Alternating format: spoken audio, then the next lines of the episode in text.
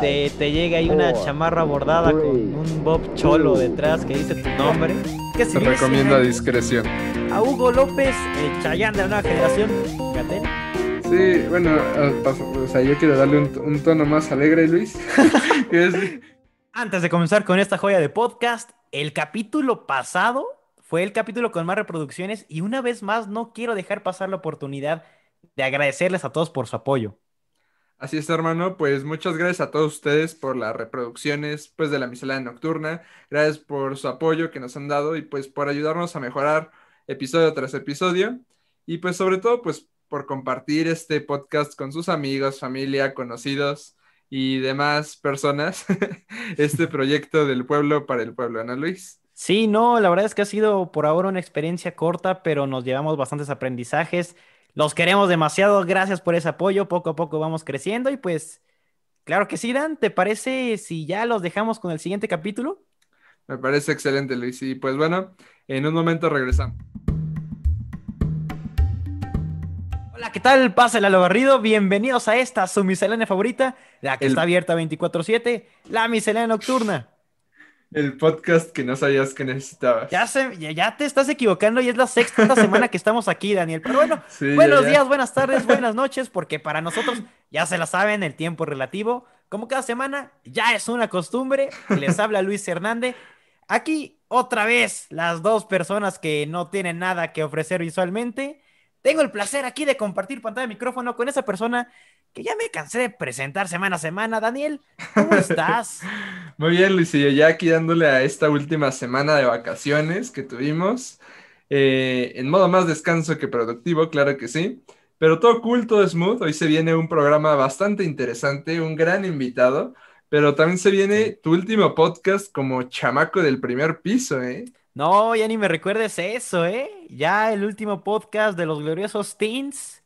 Ya estoy más allá que para acá. Ahora sí ya puedo decir que estoy a nada de subir a ese segundo piso. Eh, ya estoy a unas horas. Sí, ya unas horas y, y ya me alcanzarás en este capítulo de la vejez. Pero pues bueno, de nueva cuenta, Luisillo, ya eh, ¿qué clase de anfitriones somos? Pues para los que no conocen este invitado, este amigo y figura detrás de cámaras del programa, tenemos a Juan Sánchez, pero dejaré que él nos diga quién es, qué le gusta, su pizza favorita, lo que guste contarnos. Pero por favor, Juan, haznos el honor. Bueno, pues hola, muy buenas tardes, mucho gusto. Primero que nada, quiero agradecerles a Luis y Daniel por invitarme a este nuevo proyecto y dejarme ser parte de él. Bueno, ahora sí me voy a presentar. Mi nombre es Juan Miguel, tengo 18 años, no estoy tan viejo como los otros, las otras personas. Yo, la verdad es que soy un niño todavía y pues soy un estudiante de la carrera de Derecho. Y pues me describo como una persona divertida, confiable, amable y a la que le gusta pensar sobre las cosas que suceden a nuestro alrededor. Bueno, también debo contarles acerca de mi enorme gusto por el fútbol y los deportes en general. Y pues bueno, lo debo confesar, le voy al América.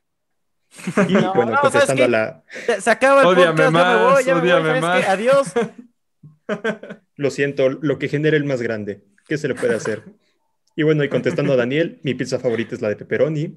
Y bueno, creo que con esto saben lo suficiente de mí. Ahora pues le dejo el micrófono a Luis para que siga con el programa. No, pues válgame, este invitado sí habla, ¿no? Como el de la semana pasada, que nada más vino a hacer acto de presencia y se fue, ¿eh? Casi, casi. No, no es cierto, Diego. Yo sé que estás ahí viendo esto, te queremos bastante y pues ya sabes, te dejamos las puertas abiertas para cuando quieras venir a grabar una vez más. Pero bueno, Juan, es un gran honor de verdad tenerte invitado. Eres un gran amigo de la prepa y ahora también de la universidad. Estoy seguro de que vas a poder aportar muchísimo a este capítulo porque pues elegimos un tema estratégicamente para ti. Así que pues otra vez, bienvenido, Juan. Así es, Luis, pues como hemos dicho ya, se viene un programa bastante prometedor y sé que Juan será pieza clave en este programa. Pero bueno, ¿qué te parece si nos vamos a la despensa, Juan? Me parece excelente, empecemos con la despensa. En la despensa de esta semana tenemos que por fin ha llegado el momento de la verdad, el momento de la revelación. La vacuna ha llegado, por fin, pero... ah, ah, bueno, no, perdón. Pero, pero bueno, al menos ya está aquí la página de registro para las personas mayores de 60. ah, ¿Tampoco, Daniel? Bueno, pero algo es algo, ¿no? Y también, pero no menos importante, tenemos el terrible caso ocurrido esta semana en Myanmar. Pero como tenemos un invitado muy especial el día de hoy, Juan, haznos el honor, ¿con qué te gustaría empezar? Pues mira, Luis, ¿te parece si empezamos con el tema de las vacunas? Creo que esta noticia ha sacudido a todo nuestro país de una forma bastante violenta en los últimos días. Desde que todos intentamos registrar a nuestros abuelitos en la página y esta tardaba más en cargar que una preventa para los boletos de una final del Cruz Azul. ¿Estás de acuerdo con el tema, Daniel? A, a, ver, espérame, espérame, porque este invitado viene subidito, ¿eh? Yo creo que. Yo creo que hasta aquí tenemos el programa ahora sí. Ya, ya van dos veces en menos cinco minutos que ya quiero dejar esto. Pero está bien, eres el invitado, tú siéntete cómodo, Juan. Ni modo, te voy a tener que aguantar. Sí, pues mira, contestando a la pregunta de Juan, pues sí, yo creo que fue una falta de organización, porque pues primero con eso de que se cayó la página, ¿no? Luego que no todos los navegadores podían ingresar o corrían el programa, o, bueno, el sitio web, y pues luego también que las personas pues no tenían internet, ¿cómo le iban a hacer? Entonces creo que fue un, un, una falla en su logística, pero por lo menos ya se pudo resolver, entre comillas, ¿no? Y esperemos que ya puedan tener su primer dosis las personas de la tercera edad, que es algo, pues, lo premiante, ¿no? Sí, no, definitivamente, y la verdad esperemos que le vaya bien al gobierno, porque si a ellos les va bien, a nosotros también nos va bien. Y ok, aquí ya nosotros estas semanas le hemos tirado mucha tierra, pero es la realidad. si a ellos les va bien, a nosotros también, entonces no hay mejor cosa que pues desearles, bueno, no hay otra opción que desearles el bien, ¿no? Aunque eso sí, aún nos faltan muchísimas cosas más, vas a ver que vamos a empezar a ver noticias como que se robaron las vacunas, que se están vendiendo vacunas clandestinas, aún nos falta todo un mugrero por soportar, pero esto de la vacuna también puede ser el discurso perfecto para, no sé si cabe la expresión, limpiar un poco el desastre de la gestión de la pandemia, porque por si fuera poco, este año pues es temporada de elecciones. Y pues evidentemente no pueden quedar tan mal con la gente, o por lo menos en este semestre. ¿O tú qué opinas al respecto, Juan? Pues mira, Luis, yo estoy totalmente de acuerdo contigo. Yo creo que el gobierno ha politizado todo este tema de la pandemia y la vacuna demasiado. Y pues como dices, si el gobierno logra este objetivo de la vacunación primero en las personas, en las personas mayores, pues será uno de los mayores aciertos de, pues de su sexenio. Y obviamente tendrá una influencia sobre la percepción de, de los, de los votantes en las próximas elecciones. Y pues se imaginarían cómo el gobierno haría promoción de este gran éxito de las vacunas. Sin duda, sin duda alguna, sería una de sus mayores armas de cara a las elecciones. ¿Tú qué opinas, Dan? Pues sí, o sea, yo creo que es un gran logro para esta administración. Bueno, sería un gran logro eh, pero pues no se pueden conseguir resultados si nosotros como pueblo nos seguimos polarizando y a nuestras opiniones. Unos opinan que está completamente mal y otros que está completamente bien. Y lo que ocasiona es que no podamos exigir a nuestros representantes pues mejoras, ¿no?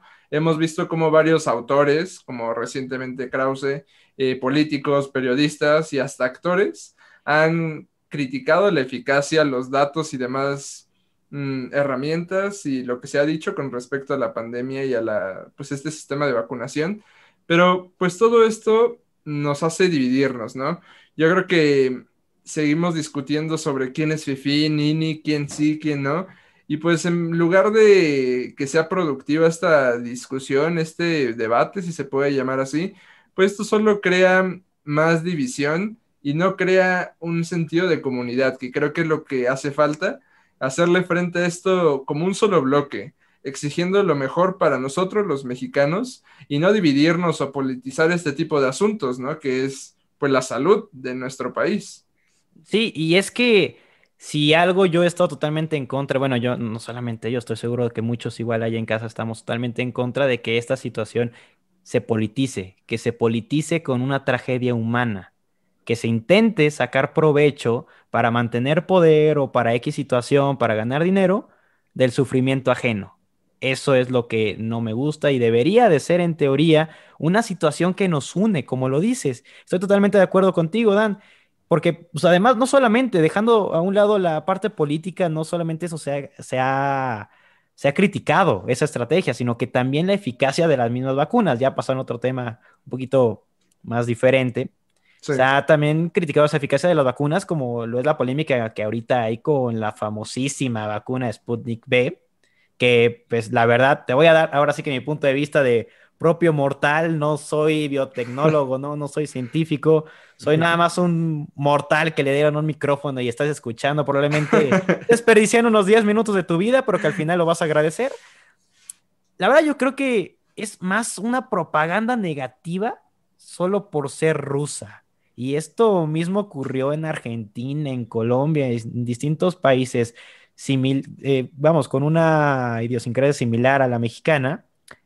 Mucha gente ha dudado sobre esa eficacia de esta vacuna, pero pues ya según estudios han revelado que tiene una eficacia del 91%.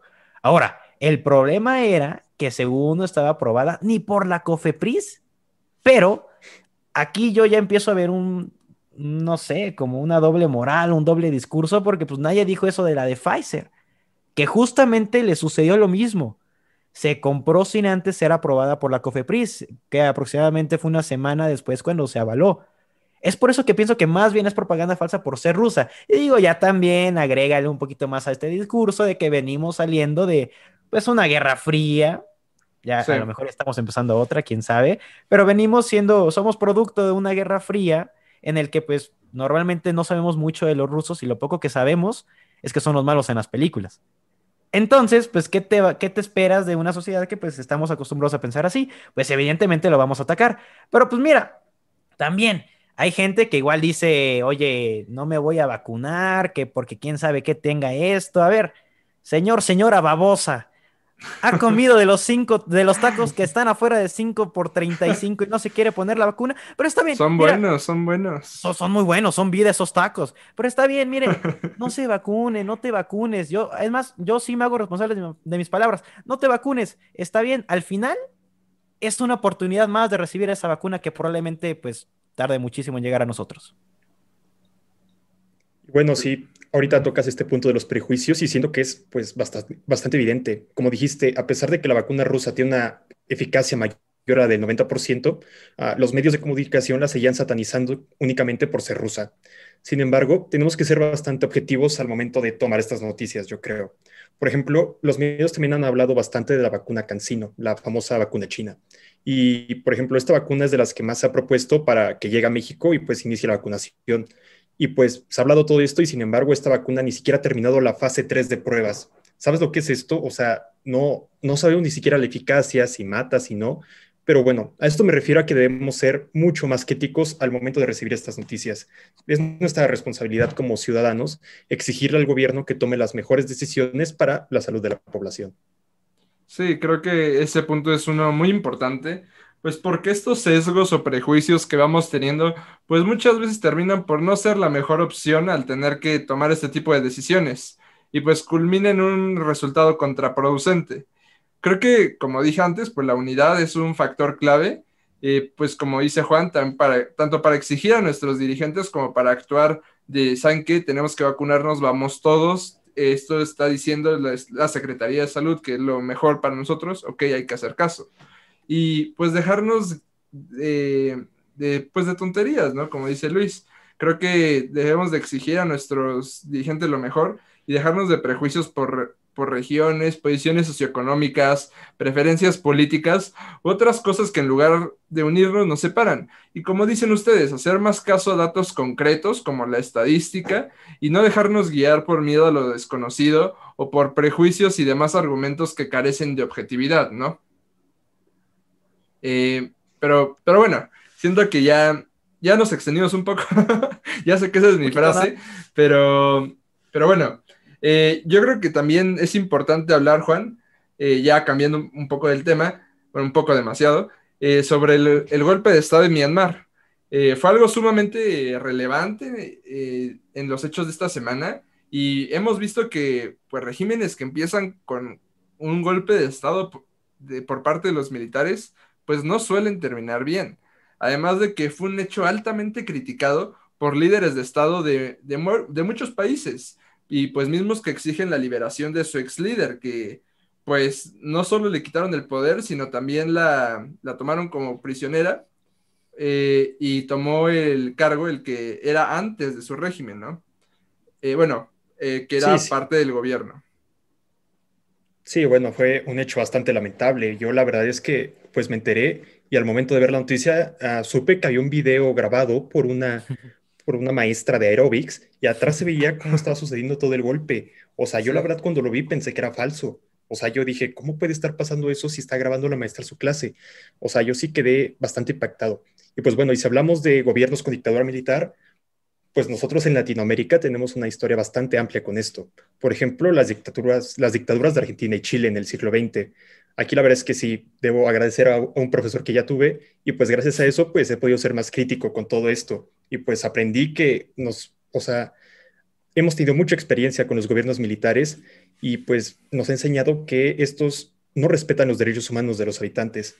En el pasado, por ejemplo, se realizaba la censura periodística, pero pues al ser tiempos pues más nuevos, el nuevo método que se ha usado en Myanmar, por ejemplo, ha sido la supuesta caída del Internet para toda la población. Oye, pero justamente eso que mencionas se me hizo súper interesante, eso de la, la supuesta caída de Internet y todavía de comunicación.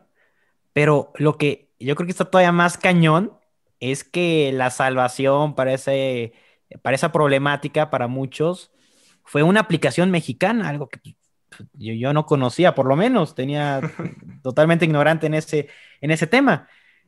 Es una aplicación mexicana de mensajería que pues, no requiere internet y pues, solo es, esos mensajes pues funcionan vía Bluetooth, nada más. Y pues de hecho esta aplicación, ah, por lo que estoy investigando, porque estoy leyendo, ha cobrado pues cierta importancia en países que tienen muy controlada su población, como lo mencionaba Juan. Pero bueno, mire, la verdad, no me gusta hablar mucho de este tipo de temas. ¿Quieren seguir hablando? No sé, Dan, ¿tienes algo pues, que decir, yo sí Quería agregar algo. Yo sí quería A ver, cuéntame, porque eh, sí, yo, yo, soy muy seco en ese tipo de temas, se me hacen algo, algo delicados, pero pues a ver, tú, tú date. Sí, pues como dice Juan, esto no es algo nuevo, no lo del Internet, es nada más la versión moderna de la censura que se daba en otros tiempos, pero pues precisamente aquí donde nos cuestionamos, ¿no? si eso no pasa en otros países, y claro que pasa, solo que pues esto es más evidente porque los medios, los países lo están satanizando, pero no quiere decir que es el único lugar donde está pasando. Hay muchos países donde esto pasa y es normal. Y no lo vemos con los ojos con los que estamos viendo a Myanmar. Y son casi, son casos muy similares. Entonces, pues también hay que, pues, ser más objetivos y ver que pues es un problema, pero no solo es un problema propio de Myanmar, es un problema que pues está afectando poco a poco a gran parte del mundo, ¿no? Sí, y mira, ahorita mencionas eso de que es muy diferente el punto de vista, ahora sí que en este caso oriental al occidental.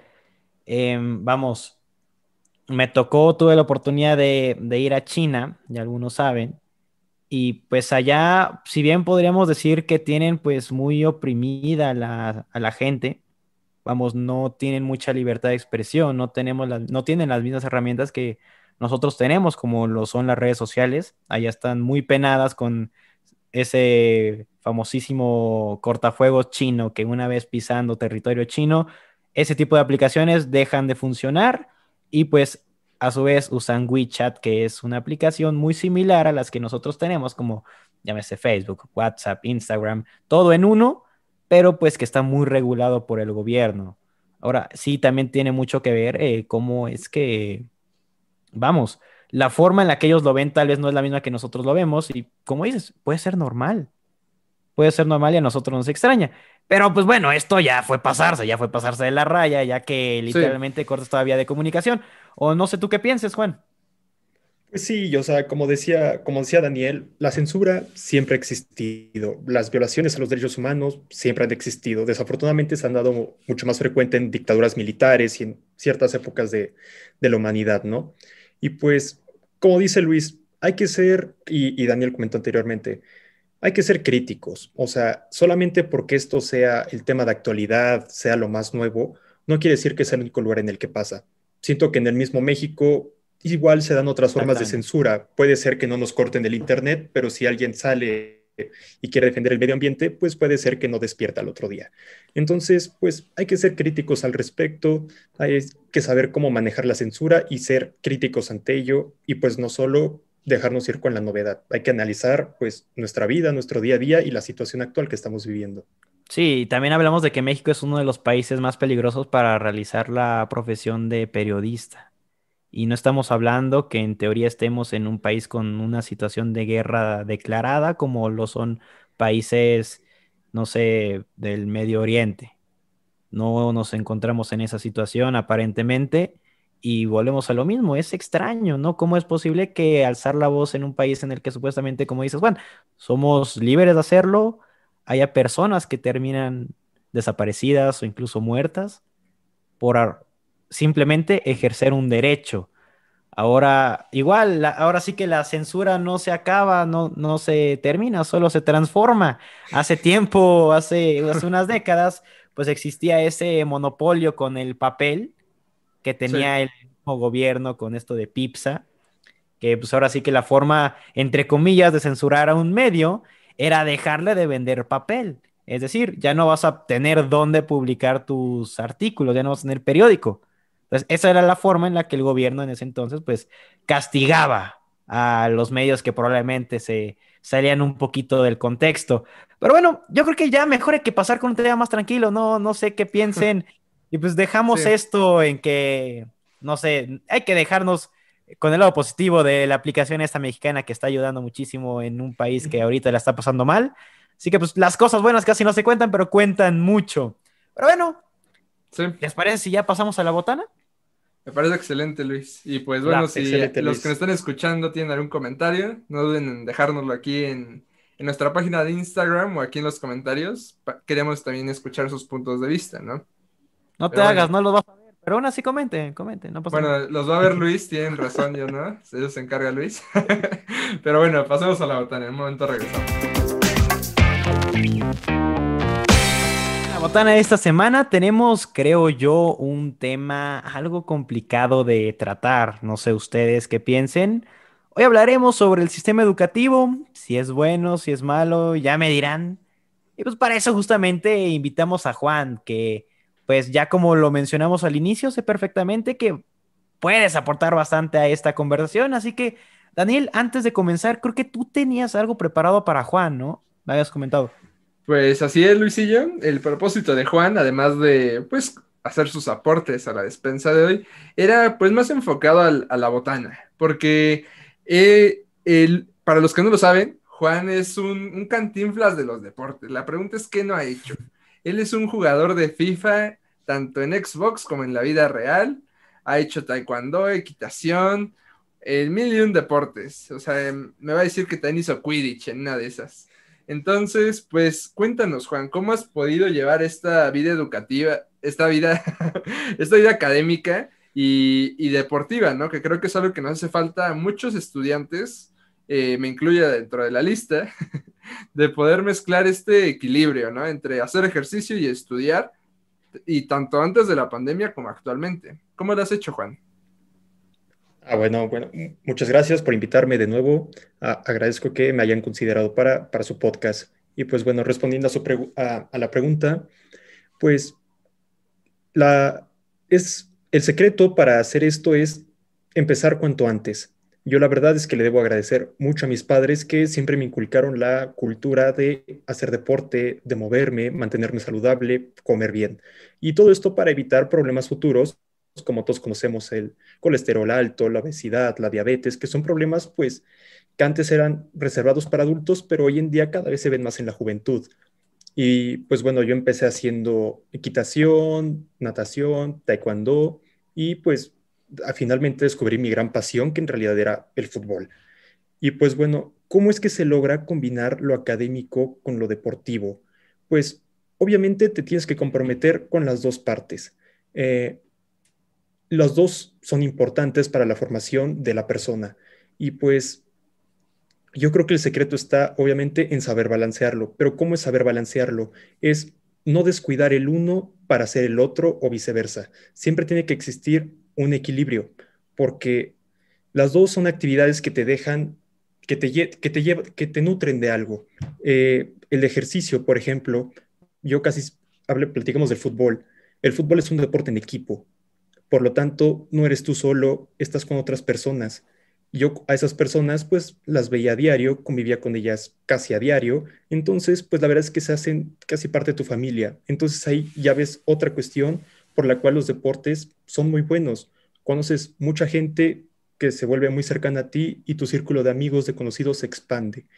De igual manera, pues lo más obvio al parecer es el deporte, el moverte y el mantenerte saludable. Entonces, pues yo creo que el secreto para hacer esto es comenzar lo antes posible y pues no descuidar el uno para ir con el otro y viceversa. Oye, Juan, y, o sea, está muy padre, pero a ver, cuéntanos, o sea, ¿cuáles han sido las dificultades que se te han por, pues, por ser un deportista, ¿no? Pues mira, yo creo que la primera, que yo creo que es la que todos sufren, el tiempo. El tiempo es fundamental. Yo pues siempre he ido a la escuela en la mañana, entonces mis actividades siempre fueron en la tarde. Pero pues como todos saben, pues existen las tareas, los proyectos, estudiar para exámenes. Entonces, lo que tienes que hacer es enfocarte al 100% en la escuela tanto como en los deportes. Es dar tu 100% siempre. Es si tienes que hacer mucha tarea, pues haz tu tarea. Hay cosas que pueden esperar, como ver la televisión, jugar Xbox. Son cosas que pues te pueden dejar algo, pero si tú estás comprometido con las actividades, tienes que dar tu máximo para poder cumplirlas. Entonces, esa es la primera adversidad. Yo creo que pues todos tienen el tiempo. Mm, los espacios para desplazarse de un lugar a otro es yo creo que lo más complicado de, de superar, ¿no? Otra adversidad que yo que yo encuentro muchas veces era pues las ganas de hacerlo. Tienes que encontrar una actividad que te apasione, que quieras hacer siempre. Y pues yo creo que si encuentras esa actividad, la que es realmente tuya, la verdad es que las ganas nunca van a faltar y siempre vas a estar dispuesto para hacerlo, sin importar si está lloviendo, si estás muy cansado, no, no importa la adversidad. Y, y yo creo que también aquí, bueno, primero muchas gracias por eso. Y también quisiera hacer un breve paréntesis porque pues aquí también hay un representante nacional ¿eh? de, deporte, estoy hablando de Luisilla, también en, sus tiempos de juventud, cuando, cuando todavía le funcionaba la rodilla, eh, era un jugador de hockey, ¿no, Luis? Pues sí, justamente ahorita que estaba hablando Juan, me sentí muy identificado. Yo pues desde pequeño igual me inculcaron mucho esta cultura del deporte. Vamos, que además de existir tu vida escolar, también está la parte deportiva y como dices, encontrar ese balance de igual manera también es sano para una mente más, más sana, ¿no? Un crecimiento también no solamente a nivel personal. Entonces, sí es complicado, como dices, y la verdad es que admiro muchísimo a las personas que logran encontrar ese balance, porque si bien yo practiqué hockey desde aproximadamente los 4 o 5 años. Cuando entro a la preparatoria, aproximadamente a los, ¿qué te gusta? 17 años, 17 años ya cumplidos, pues tomo la decisión, pues, de dejar el deporte y, vamos, el deporte como hablando en el tema de competitivo, vamos, no como ir al gimnasio, cosas así, sino estar en un equipo, en un equipo representativo, algo así, tomo la decisión de hacerme a un lado porque es muy complicado ese balance. Yo no lo supe encontrar precisamente, tanto por los tiempos, el desplazamiento, como lo dices, lo dijiste perfectamente. Yo me sentí muy identificado y sí es muy difícil. Es, es, e, es muy difícil. No sé si la verdad es que a mí sí me encantaría llegar a retomar esto del deporte, pero pues está difícil. Está difícil. Yo, yo pues la neta no, no tengo el currículum que ustedes dos. el Wii Sports no, no ayudó mucho, pero, pero igual, o sea, apenas pues empecé a hacer ejercicio, no tiene mucho en 2019. Eh, y pues encontré un poco lo que dice Juan, digo, no, no como él, así de que hago 10 horas de ejercicio diario, pero... tampoco, tampoco. Pero, o sea, igual, me encontré que me gustaba la natación. Digo, la natación la practicaba igual desde chico y así. Y pues entré a un gimnasio que tuviera pues donde nadar, me gustó. Y pues para los que se sienten identificados con los propósitos de año nuevo, que ah, este año es el bueno, pues les puedo decir que, pues de mi humilde opinión, no siendo un deportista como estos dos, pues no tenerle miedo a intentar cosas nuevas, ¿no? Intenté box, intenté otras cosas y pues saber divertirte, ¿no? Haciéndolo y la verdad, les puedo decir que, pues ver pequeños cambios en ustedes también los va a seguir motivando a seguir haciéndolo, ¿no? Digo, ya estos dos ya son un aquí, unos atletas, próximamente OnlyFans de la miscelánea nocturna. Aquí ya nuestros dos modelos, claro jamás, que sí. Jamás, jamás, Pero, a ver, cuéntanos, Juan, ¿cómo, ¿cómo, has podido, pues, ahora en la universidad, no sé si ha habido diferencia o qué has encontrado con, con este nuevo modo remoto? ¿Qué, ¿Qué, ha pasado con tu vida deportiva? ¿Qué, ¿Qué has hecho para adaptarte? Pues mira, la universidad siempre es una nueva etapa. Hay que saber adaptarse a las nuevas etapas. Como mencionó Luis, yo igual entrenaba en un nivel muy competitivo, casi casi a nivel nacional, y obviamente al llegar a la prepa, en primer lugar, fue un gran cambio. Eh, no se podía hacer lo mismo, pero el, deporte y el estar comprometido con algo te ayuda a enfocarte, a mantenerte sano, a no hacer tonterías y pues es, es muy saludable tener una actividad en la que te puedas enfocar. Y pues ahora, por ejemplo, de eso fue de secundaria a preparatoria.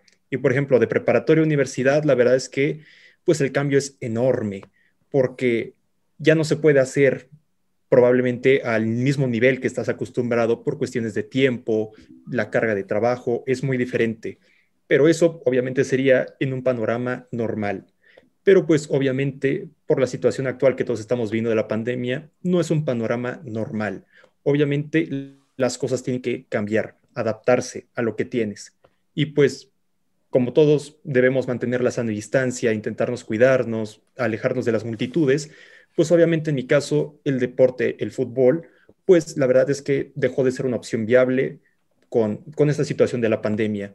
Entonces, como les dije, hay que transformarse y pues esa actividad física pues ahora se convirtió en ejercicios en casa, en empezar a hacer desde tu propio hogar, no sé, comprarte algunas pesas, algo así, pues para mantener esa, esa, ese hábito que había mantenido desde que era muy chico y pues claro. obviamente es importante mantenerlo y no dejarlo.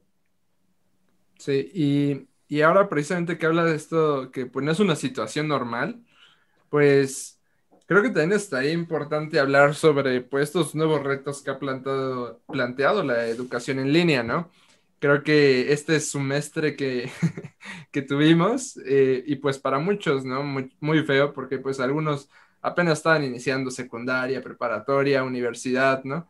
Y pues fue un inicio feo, pero, pero pues, ¿cuáles han sido sus impresiones? Quiero escuchar a Luis, que está muy callado, muy introvertido el muchacho.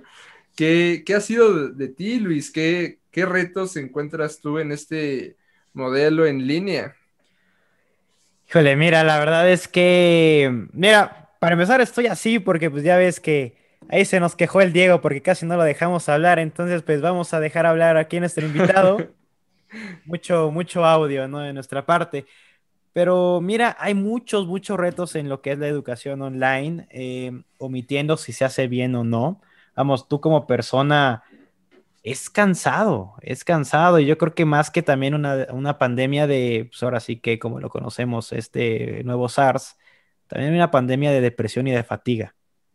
Estudiar en línea, la verdad, no es para cualquier persona y no lo digo ahora sí que desde el punto de vista del privilegio, sino el, el punto del esfuerzo que requiere. Ahora, esto, como lo decía Juan, eh, la pandemia, la verdad es que nos ha acercado más al futuro.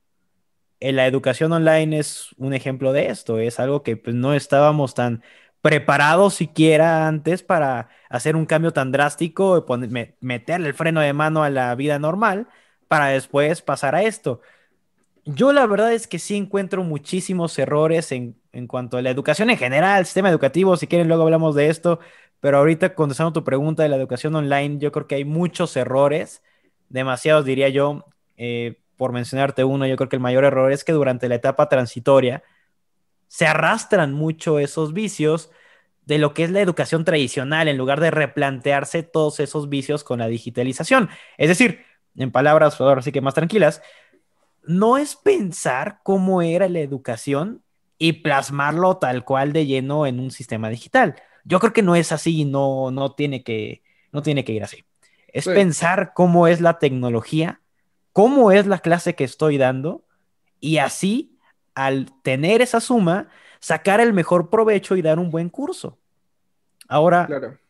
otra cosa ya también, igual me gustaría saber, ¿qué piensan ustedes? Eh, la educación online pues también representa un privilegio y pues ha hecho ver mucho eso que representa tanto constante progreso tecnológico, que a veces es difícil acceder a esas nuevas tecnologías. Esta situación ha hecho ver la brecha social cada vez más grande. Y la educación, te digo, es un gran ejemplo. Sí, yo, yo estoy de acuerdo en eso que dice Luis, sobre que, pues en los dos puntos. Primero, que pues no requiere un, un cierto tipo de mentalidad para poder llevar o sobrellevar este tipo de, de educación a distancia. Y también requiere, pues, herramientas que, como dices, pues no toda la población mexicana no tiene.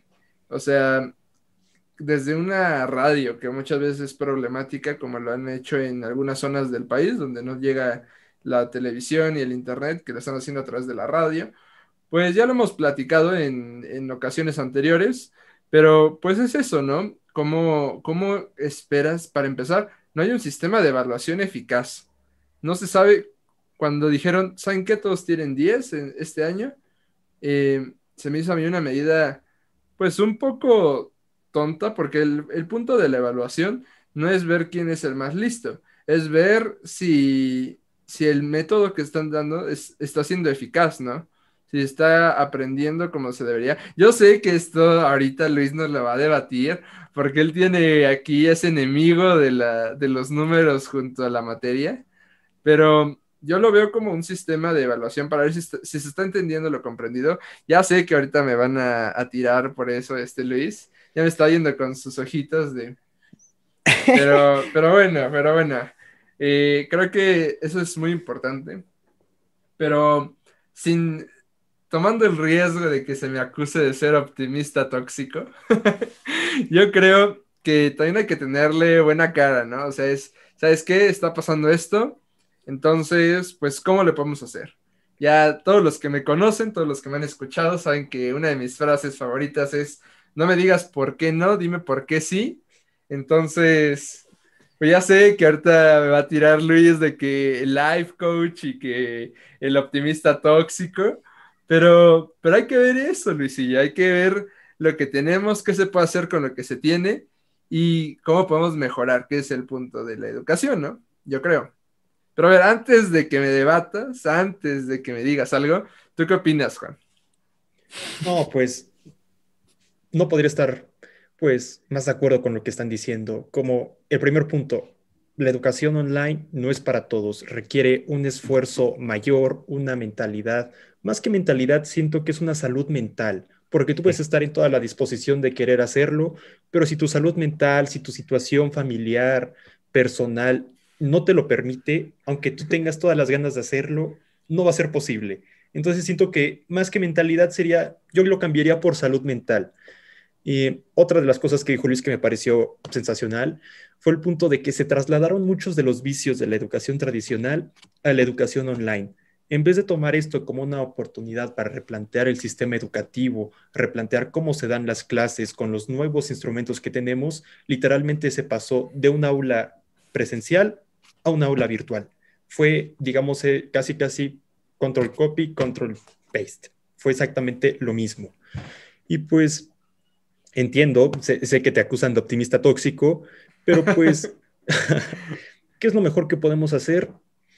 Yo siento que cada persona es diferente y cada persona sabe lo que es mejor para ella. A lo mejor algunas personas dicen, no saben qué, mi salud mental y mi posición socioeconómica me permite seguir con esto, y otra persona que a lo mejor pueda seguir, pero por alguna u otra razón no puede, pues es cosa de replantearnos las cosas. Cada quien, más que nadie, sabe lo que es mejor para él, lo que puede hacer, lo que no, y lo que su salud mental le permita. Entonces, pues, eso es lo que yo, yo pienso acerca de este tema. Sí, precisamente eso que dice este Juan es algo muy importante. Si mi posición socioeconómica no me permite avanzar, porque pues muchas veces, aunque tenga la disposición, aunque seas un optimista tóxico, aunque seas alguien que trae todas las ganas, pues muchas veces no se puede. Y lo vimos desde el inicio de la pandemia cuando fue en agosto, el inicio del ciclo escolar, la SEP publicó la tasa de deserción que se tuvo y fue bastante alta el porcentaje. Y no solo fue en, nivel universitario, en nivel superior, fue en medio superior, en primaria, en, en todo. Porque pues muchas veces tienen que elegir los papás entre darles de comer a sus hijos o llevarlos a la escuela o, o poder pagar una computadora, poder pagar el internet, la luz, lo que necesitan, ¿no? También con su sistema que plantean de educaciones, bueno, educación por televisión, que creo que es algo más que ineficaz, porque los alumnos, por ejemplo, yo, yo no puedo aprender con un profesor hablándome sin que yo pueda hacer preguntas, ¿no? Sin que yo le pueda decir, ¿por qué esto es así? ¿Por qué esto? Si solo estoy viendo y yo no tengo la capacidad de preguntar, creo que ese es un gran error. Y, bueno, yo tengo un sobrino que está estudiando igual en una escuela de gobierno y he, podido ver cómo es su, sistema pues, educativo, él está en secundaria. Y algo que, me, algo que me agradó ver, y la verdad le aplaudo a la Secretaría de Educación Pública, es que pues ya están incluyendo esto de las nuevas tecnologías, ¿no? De programación, ya se está metiendo en secundarias cosas que yo apenas estaba viendo en la universidad, él ya la estaba viendo en secundaria. O sea, creo que eso es un gran avance, la verdad. Creo que es algo muy bueno estar adaptando pues, la actualidad al sistema educativo, no estar tan retrógrada. Que, que bueno, muchas veces tachamos de retrógrada cosas como eh, hay comentarios que dicen, ¿de qué me sirve a mí saber las carabelas de, de Colón si no sé declarar impuestos, no? Yo creo que todo es importante, la verdad. Yo creo que ya sé, Luis ya está haciendo ojitos. Ya estoy viendo los ojos de Luis, creo que alguien va a ser fundado próximamente, pero... Pero bueno, yo creo que todo es importante, no puedes decir, ¿sabes qué? Tú no matemáticas, tú no esto. Yo creo que todos debemos saber de todo, la verdad. Y digo, como yo, yo no soy bueno en biología, yo no sé si me enseñan tres años biología, voy a sacar el mismo resultado, eh, pero, pero también es importante que ya sepa un poco de biología. Así igual, todas las materias creo que son importantes, pero creo que se deben complementar. Mira, voy, a dejar que Luis externe ya sus críticas que aquí trae no, Y, ya ahorita les, les sigo comentando. A ver, cuéntanos, Luis, ¿qué, bueno, a ver, quieres comentar? Mira, a ver, ustedes mencionaban al inicio sobre cómo ha pegado la pandemia a la educación, ¿no? Sí. Sí, que ha habido una, que se redujo la matrícula, que bueno, ese tipo de situaciones complicadas que han sido daños colaterales de esta situación que estamos viviendo. Pero yo creo que la educación, llámese online o llámese presencial, siempre ha sido un privilegio. Está este estigma de que las escuelas privadas son mejores que las públicas. Está en debate si eso es cierto o no, pero está esto. Entonces podemos decir que a lo mejor hay cierto, no sé, sesgo o cierto nivel que es más alto en comparación, si hacemos una comparación. Entonces ahí hablamos de que quien tiene mayor nivel adquisitivo tiene un tiene mayor acceso a una educación de calidad. Ahora también hablamos de que hay comunidades que ni siquiera tienen acceso a educación. Perdón, esas comunica esas, perdón, em, comunidades ni siquiera tienen escuelas a veces, o si tienen escuelas, tienen escuelas muy lejos de donde habitan, y, peor aún, van a esa escuela, probablemente les quedan ahí horas, y ni profesores tienen porque están en huelga. Hay comunidades indígenas todavía, pues que no hablan español y todavía tienen que empezar dos escalones abajo. Tienen una barrera todavía más grande. Yo creo que la educación siempre ha sido un privilegio. La diferencia es que sí, como esta pandemia nos ha pegado a todos, eso es innegable, nos ha pegado a todos a nuestra forma, pero yo creo que esta pandemia reveló absolutamente todos los errores que se han estado cometiendo en el pasado. Y hasta ahorita los estamos viendo. Entonces, sí, eh, de acuerdo con tu punto. ¿Cómo me gustaría ahorita debatirte lo de las calificaciones? Pero siento, perdón, siento que el sistema educativo está fracasando y no es solamente culpa de las calificaciones, sino hay algo detrás de todo esto. Voy a dar todo un argumento enorme que más o menos estuve preparando, lo estuve puliendo, porque sabía perfectamente, Daniel, que me ibas a salir con esto. pues para los que no saben, para los que no saben, Luis y yo nos conocimos, bueno, él me conoció antes, yo la verdad no, no lo recuerdo, pero no, nos conocimos así formalmente por un trabajo en equipo. Pero a ver, Coméntanos, Luis, coméntanos. Pues mira, yo creo que antes de las calificaciones, el fracaso en el sistema educativo en general es, podríamos decirlo en esta tesis, no sé, que el aprendizaje está ligado a la motivación interna. Tú mencionabas, ¿no? Que, ok, ¿de qué me va a servir, perdón, aprender tal cosa de biología si no sé pagar impuestos? Bueno, yo siento que la situación va más o menos por ahí. Yo creo que no hay ese placer a veces de hacer, de querer hacer las cosas por convicción. Creo que igual la escuela nos está haciendo casi, voy a hacer, voy a hacer una frase ahí algo amarillista, pero muchas veces la escuela nos hace ver como si fuéramos animales muy bien entrenados. Estamos en un sistema creado de hace siglos, en donde la competencia básica era memorizar, ¿sabes? Estudiar para el examen, no para ti. Pero eso también es por la falta de interés. Vamos, volvemos a lo mismo.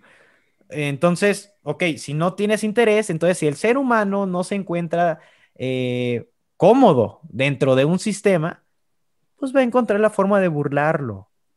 Entonces, ¿qué pasa? Va a haber trampa, va a haber corrupción y vamos, desde una etapa formativa, se supone. Pero el mayor problema, ya ahora sí empezando a retomar tu punto, de la educación, está en la estandarización. El ser humano y la tecnología evoluciona, pero el sistema educativo no. ¿A qué me refiero con esto? Estamos hablando de que es un sistema, es un mismo sistema para todos, para todos los seres humanos que somos diferentes.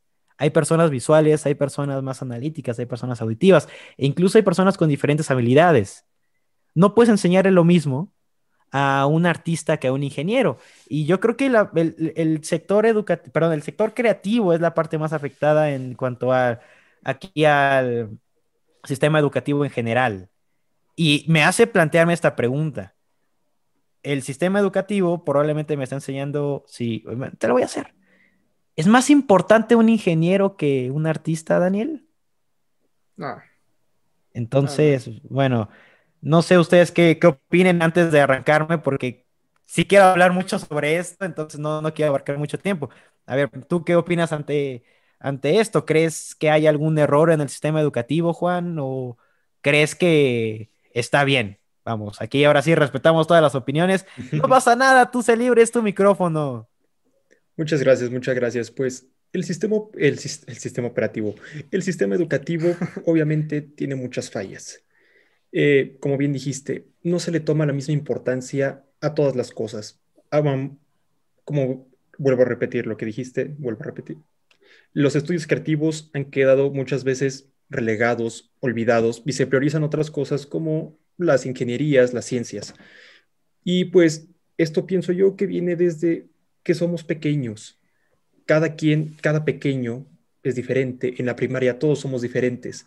Y sí, es algo que está muy mal, pero también siento yo que es algo, mm, un, sistema, un sistema educativo que abarque todas estas cosas, siento yo que es algo utópico, muy difícil de lograr. Porque, para empezar, los recursos.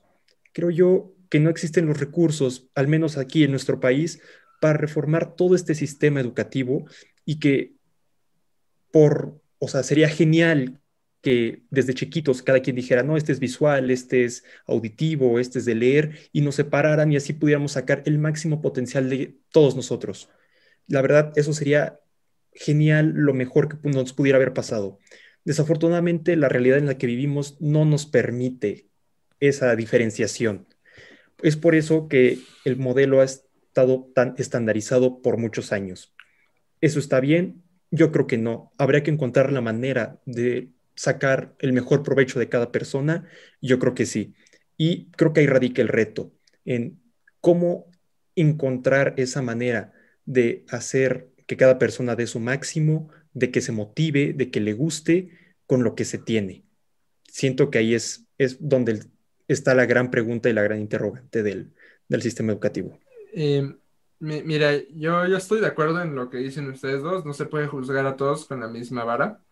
Eh, pero yo no creo que la solución sea, bueno, eso que, tú planteas sobre, pues, de algún modo clasificarnos por visuales, kinestésicos y así, eh, ayudaría a que cada uno tuviera un mejor aprendizaje. Yo tengo déficit de atención, o sea, hiperactividad y todo eso, o sea, yo, yo sé qué se siente cuando todos esperan que tú te sientes a leer un libro y yo estoy como de, ¿no? O sea, yo entiendo, pero creo que también eso nos ayuda a saber aprender a convivir con personas diferentes a nosotros y a saber que no siempre todo va a ser como nosotros queramos, pero, pero, eh, en, ya, ya, para finalizar, eh, quisiera decir que, pues, tuve la oportunidad eh, de estar en, en, Suiza, que platicar con, con algunas estudiantes de allá y preguntarles, ¿no? ¿Por qué tan, me, me da curiosidad saber por qué es tan aclamado, tan alabado su sistema educativo. Y bueno, radica en que les dan libertad de poder desde pequeños irse encaminando hacia lo que les va gustando, lo que les va llamando la atención y chance no cursar biología si ya sabemos que no es bueno en biología, ¿no? Enseñarles los básicos, pero no tan profundo y en cambio enseñarles más de artes o cosas así, o lo que ellos prefieren, ingenierías. Eh, lo que me parece fundamental es que muchas veces decidimos estudiar algo que ni sabemos qué es. Algo que yo creo que un gran acierto que tiene su sistema educativo es algo que se llaman los aprendizajes, que se llaman allá. Eh, perdón si no lo estoy pronunciando bien, así lo entendí yo. y este, eh, esto funciona de que te mandan, perdón, a un lugar donde busquen como pasantes, pero desde que estás en preparatoria entonces vas viendo literalmente qué, qué se hace en la carrera que tú quieres, que es lo que muchas veces nos orilla, ¿no? También, de que necesitas una carrera para que te vaya bien.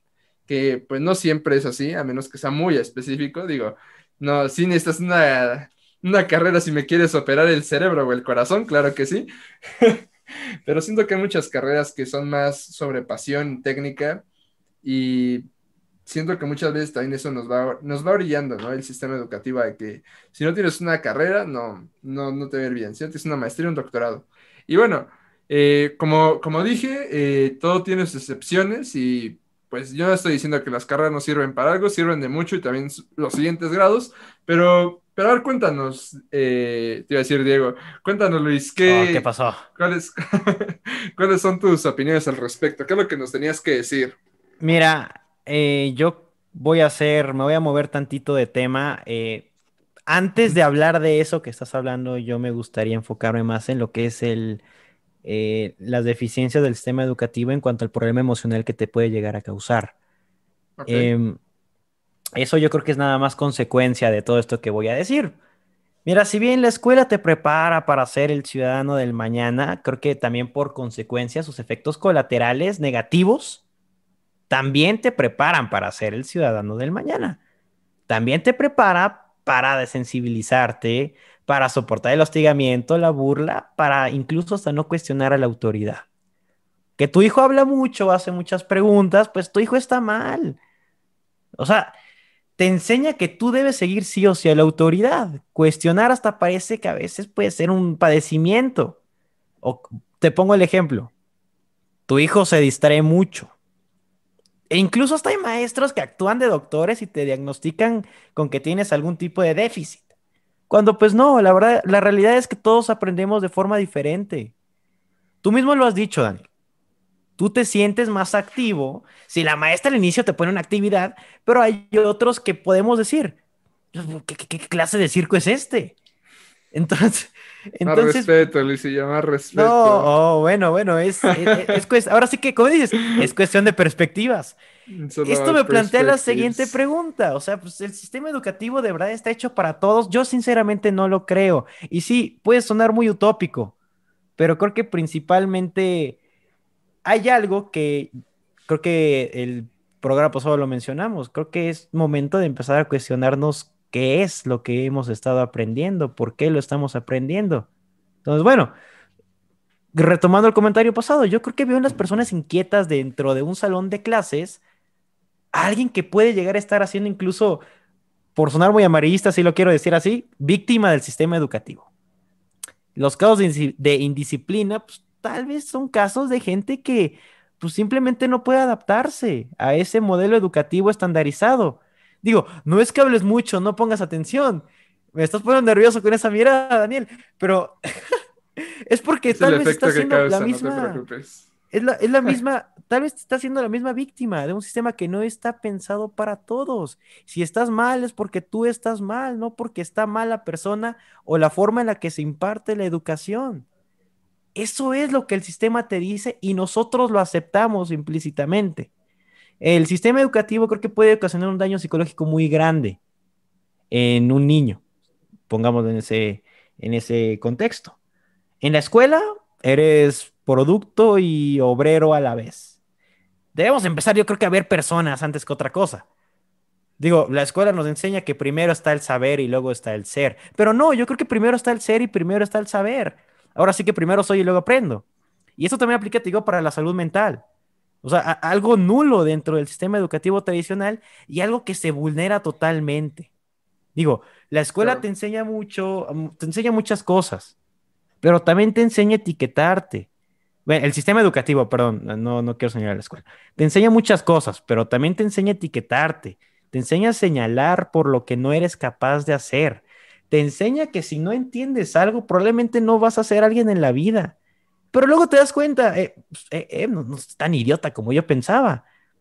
Te voy a decir una cosa y algo muy reciente que a mí me pasó. Y Juan Ah. fue ahora sí que protagonista también de eso. Juan, cuarto semestre, materia de computación, justamente fue donde nos conocimos. Pues sinceramente era algo que a mí se me dificultaba demasiado. Eh, yo no tuve las mismas bases que algunos tuvieron en cuanto a computación y la verdad es que, pues sí, hay veces que nosotros, ha- ha- habemos gente que aprendemos más lento, unas personas que aprenden más rápido. Entonces, yo tuve ahí un pequeño pues, problema en esa materia. Ese profesor, para empezar, era el, el coach de americano, estaba chistoso y nada más como fun fact. Pero, pues fíjate, él en el proyecto final, pues él obviamente sabía que a mí me costaba trabajo y pues sabía perfectamente que una de las cabezas de, de este proyecto, de entradas del código de ese proyecto, pues eran dos personas, dos personas del equipo. Y pues que evidentemente yo nada más estaba aquí como, ahora sí que como apoyo moral, apoyando en lo que mis capacidades podían. Entonces, Sí. ¿qué es lo que pasó? Pues que de la nada me empiezan a tosigar de preguntas en la presentación final, como de, no, pues seguramente, o sea, sabía perfectamente.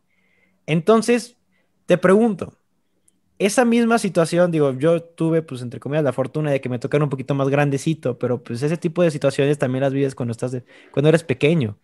Y pues eso también te causa un, no sé, cierto malestar, ¿sabes? Que no puedas hacer algo que los demás sí, pero asumen que tú también lo debes de hacer y si no eres capaz de hacerlo, pues estás mal tú, eres... Y, y mira, no estoy sacando mis traumas, eh, son los traumas de todos, creo yo, digo, porque igual está el hecho de que te enseñan a competir desde pequeño al etiquetar tu trabajo. Y creo que eso es lo más dañino de la escuela. Cuando yo veo una persona que presume su calificación o su promedio, sí veo a un esfuerzo, veo a una persona realizada, pero hay veces que dentro de esa persona realizada hay un sector que yo lo veo más como una víctima de ese sistema educativo y no te lo dice alguien, te digo que repruebe o que tiene las peores calificaciones. No, no, no, para nada.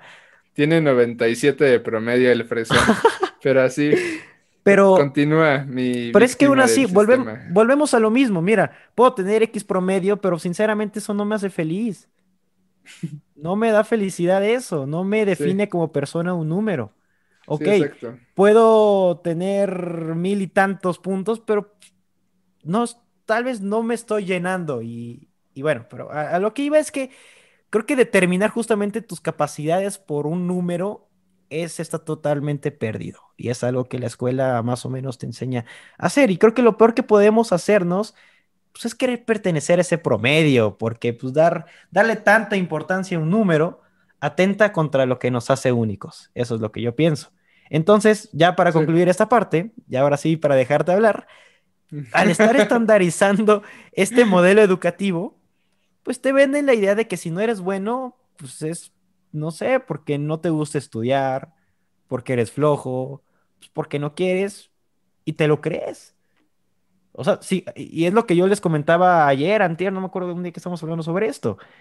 Si juzgas a un pez por su habilidad de trepar un árbol, pues va a crecer ese pez pensando toda su vida que es un estúpido.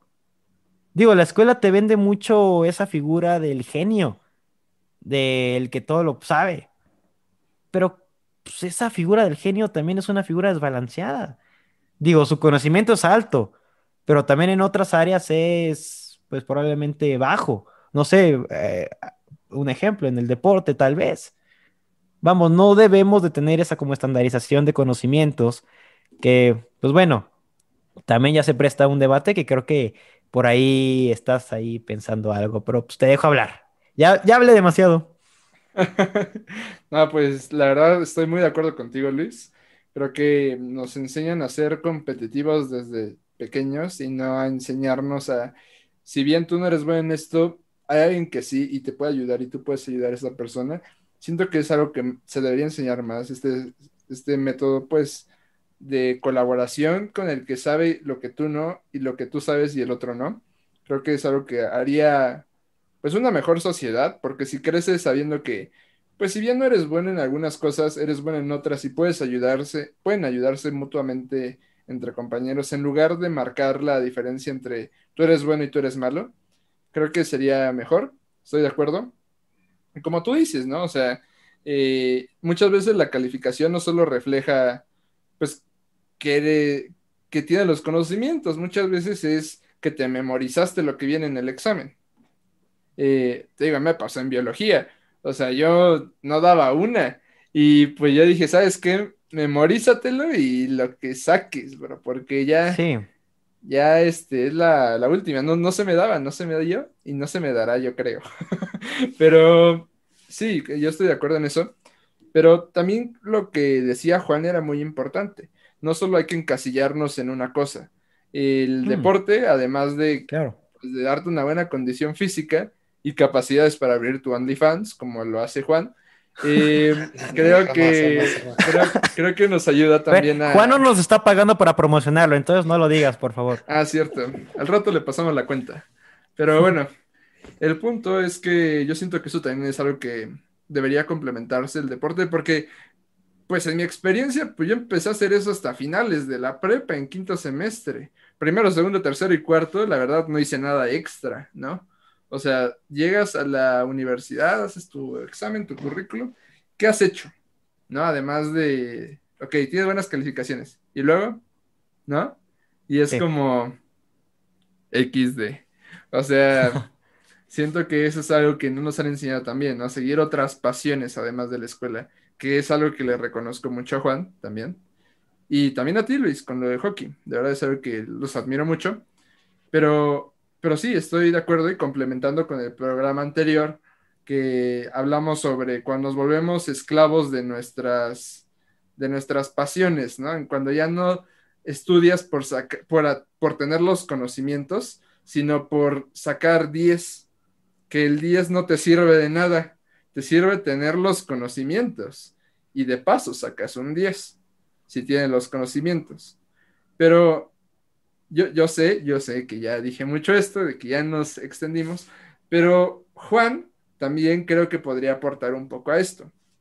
Juan tuvo una experiencia en una de las escuelas pues más exigentes del país y pues quisiera saber cómo, cómo es la vivencia estudiantil, qué les enseñan con respecto a esto de la exigencia, del perfeccionismo, porque hay muchos mitos, rumores y leyendas en torno a esa escuela.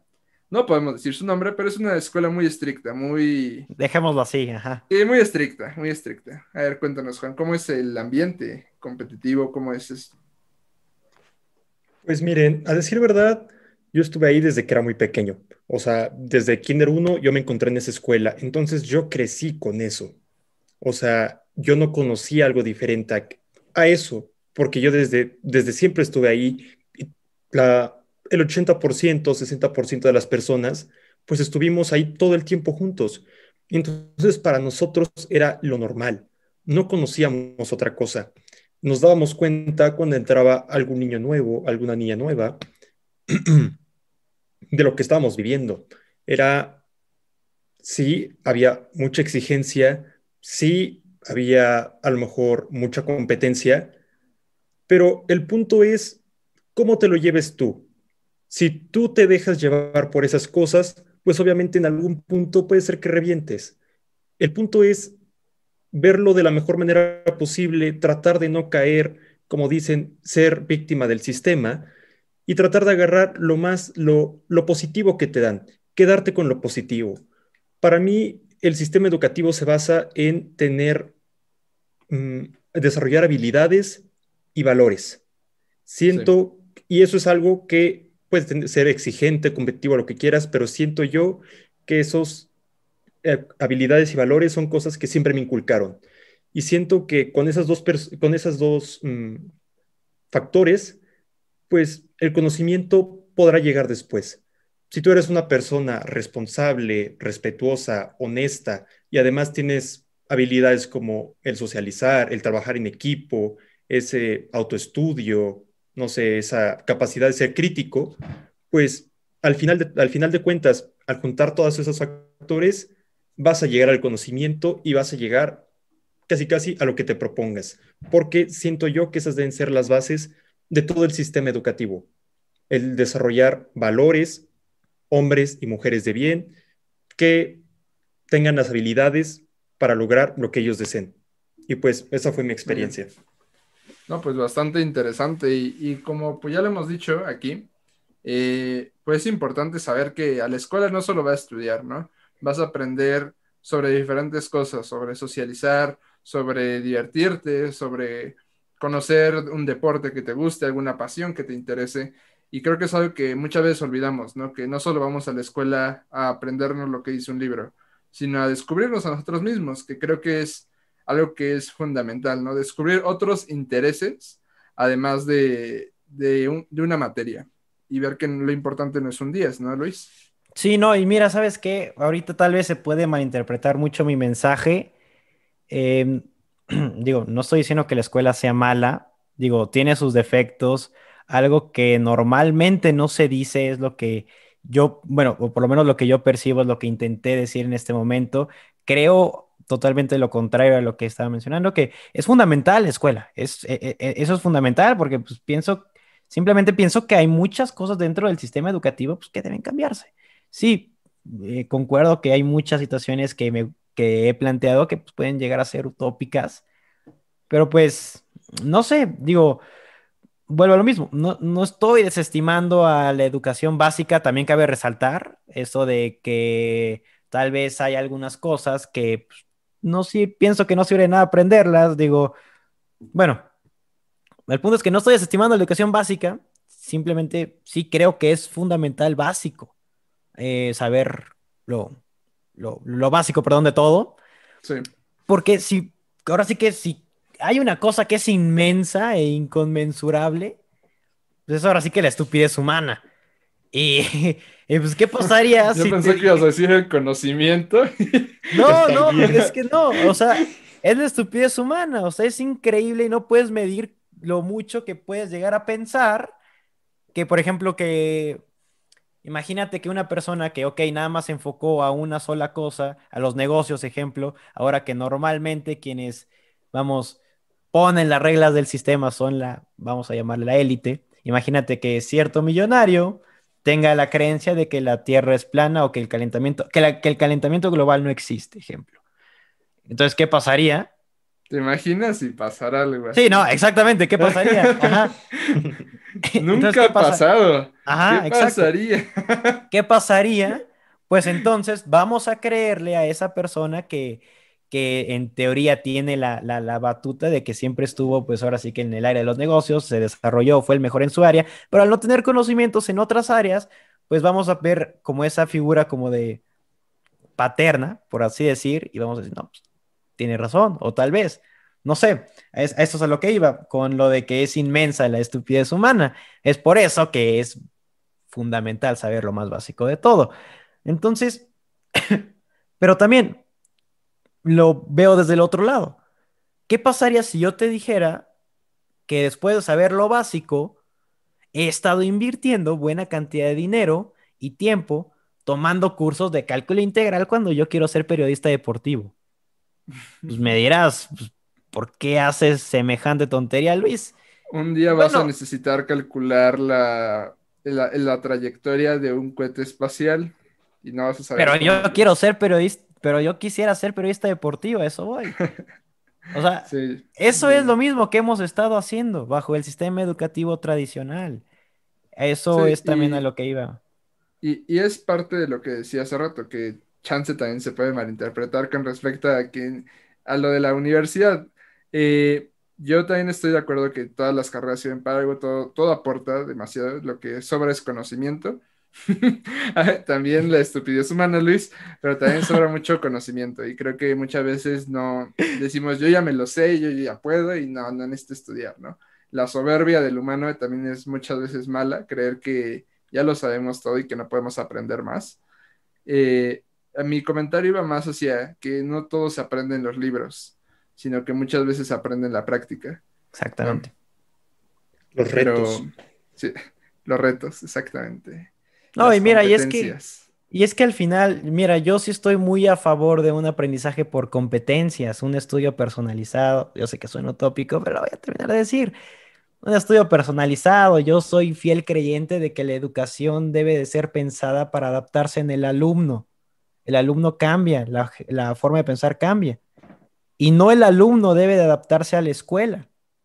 Digo, yo sé que es, e- e- es difícil esto de que si tú tienes cierto talento o no sabes lo que tienes, pues lo puedes descubrir y potenciarlo, porque, pues, por ejemplo, eh, un escultor, para que un escultor sea el mejor en su profesión, ¿sabes? Y no abarque muchas áreas que probablemente no le van a aportar nada a su vida laboral, porque vamos a ser sinceros. O sea, el fin último del sistema educativo en general es formar personas que puedan ser útiles para el mercado laboral. O sea, olvidémonos de esas fantasías de que es para hacer un cambio. No, no, no, no, no. O sea, la educación es el reflejo de las necesidades de una sociedad.